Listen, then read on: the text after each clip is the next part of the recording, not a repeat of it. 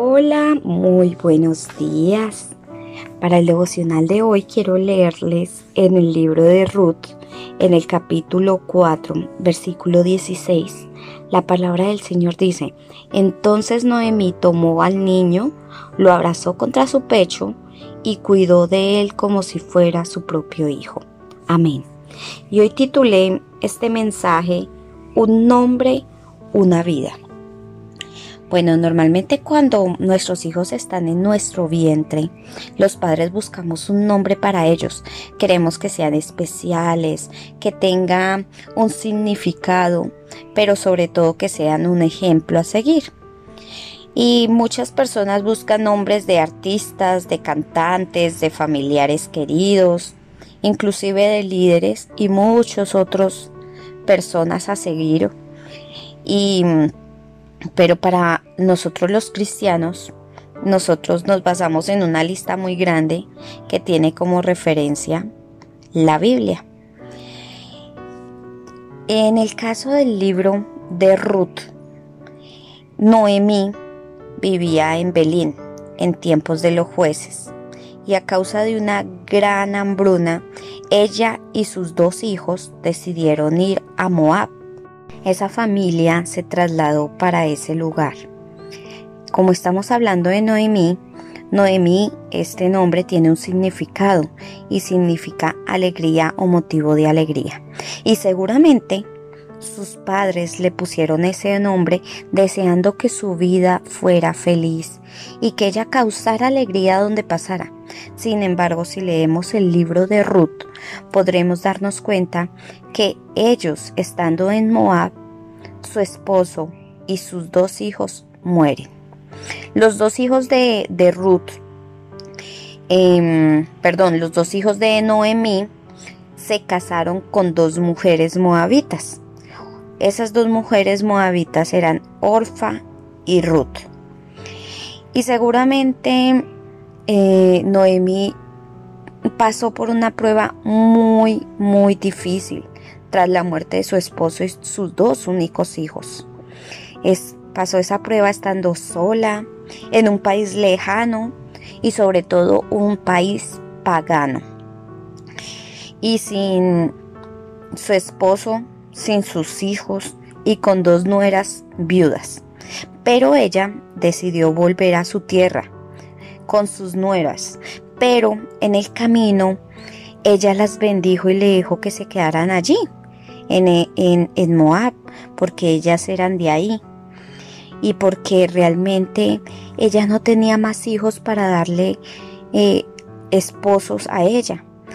Y Orfa, ella sí regresó a Moab, pero Ruth le rogó que le permitiera acompañarla y Ruth dijo algo muy bonito que lo vemos ahí en la Biblia y dice, tu pueblo será mi pueblo, tu Dios será mi Dios.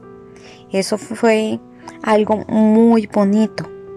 Y al llegar Noemí de regreso a su tierra, la gente la miraba y decía, ¿esta no es Noemí?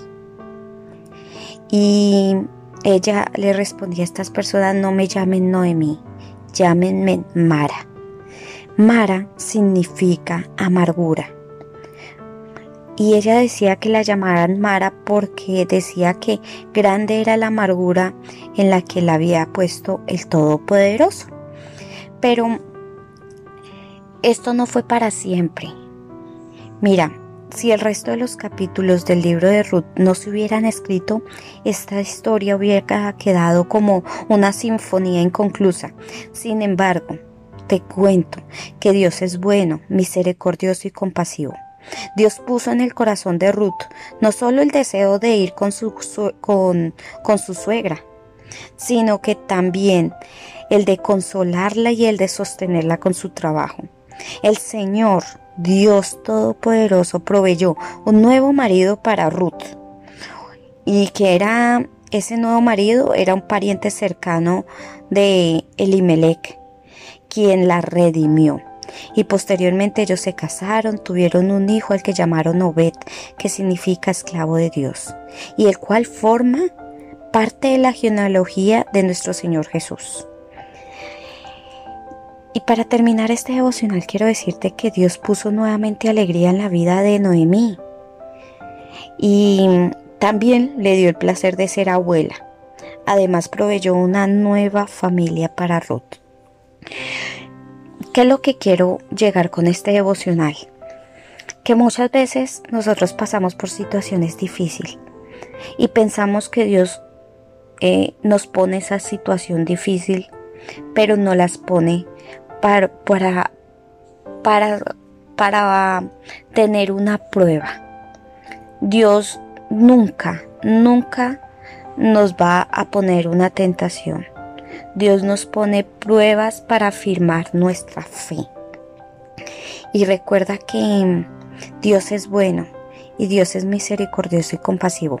Así que si tienes un momento por el que estás pasando una situación difícil, recuerda que Dios te va a redimir, que Dios es misericordioso y compasivo para ayudarte a pasar esta prueba. Seguramente tienes que pasar por este momento para darte cuenta de que debes cambiar algún, alguna actitud, algún pensamiento, algunas palabras.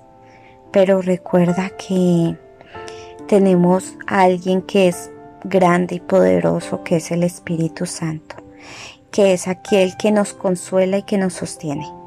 Así que con este devocional termino el día de hoy dejándote que nosotros estamos en esta tierra para ser felices, para tener alegría. Y recuerda que cada nombre de nosotros tiene un significado y que nuestros padres mm, eh, nos pusieron un nombre, pero eh, Dios nos redime con un nombre nuevo, ser llamados hijos de, de Él. Y con esto quiero terminar el devocional. Bueno, eh, con el favor de Dios eh, volveremos a estas meditaciones diarias y nos vemos el día de mañana. Dios te bendiga.